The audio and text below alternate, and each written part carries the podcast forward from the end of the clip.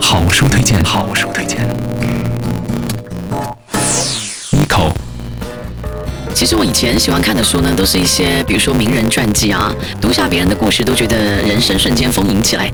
呃，但是最近我在看一本名人传记，叫《肯尼迪权力日记》，它不是以故事的形式来写，它是呃通过大量的文件啊、电话、一手资料来客观的描述肯尼迪近三年的总统生涯。这个它跟别的传记不太一样的地方在于，它没有带太多作者的本身感情色彩。